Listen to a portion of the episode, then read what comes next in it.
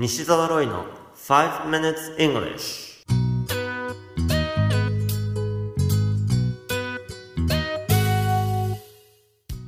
Hello everyone こんにちは。イングリッシュドクターの西澤ロイです。5 minutes English は5分間で気楽にそして楽しく英語のポイントを一つ学んでしまおうというコーナーです。毎回面白いもしくはびっくりするような海外のニュースをご紹介しておりますが今回のニュースはアメリカオハイオ州からです。土曜日の夜あるセブンイレブンでオーナーのシンさんが事務所にいたところお客の一人が万引きをしているかもしれないと店員から連絡が入りました。シンさんが防犯カメラの映像を見てみると10代の少年がガムやキャンディーなどをポケットに入れているところを確認できたのです。シンさんが店内に移動するとその少年はレジのところに降りいくつかの商品の支払いをしようとしていたのです。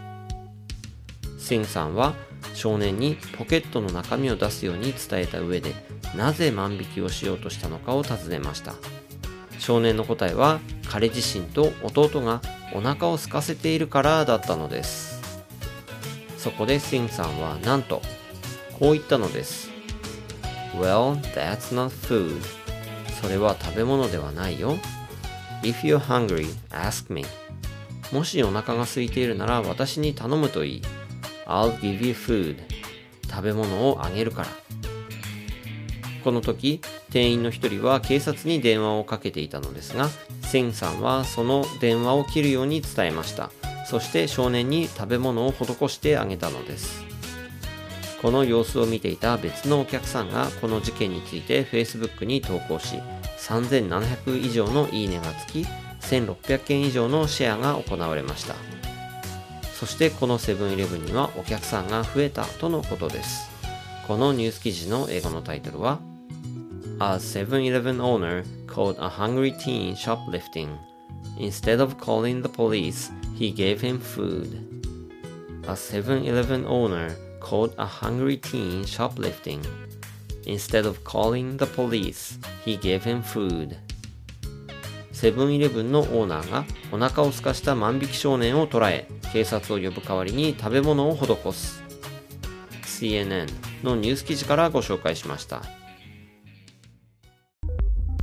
今回は少年が万引きをしようとしたニュースでしたが、万引きを英語でどのように言うかわかりますか？答えは shoplift ですね。お店を表す shop に持ち上げることを意味する lift をくっつけて一単語で shoplift のように言うことで動詞で万引きをするという意味になります。ちなみに lift という単語を単独で使っても盗むという意味合いもあるんですね。さて、shoplift が動詞で万引きをするという意味であり、名詞形の万引き。これは ing をつけた shoplifting。このように言います。そして万引きをする人、万引き犯のことは er をつけて shoplifter。このように言います。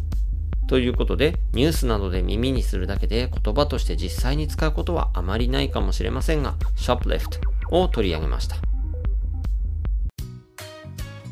You have been listening to 5 Minutes English お届けしましたのは、イングリッシュドクター西澤ロイでした。本日4月24日、Amazon の Kindle で電子書籍が出ました。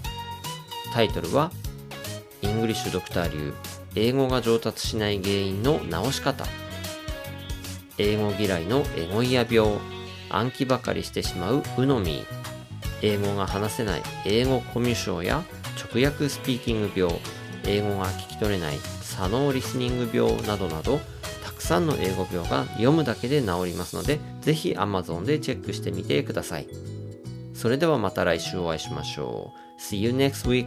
Bye bye.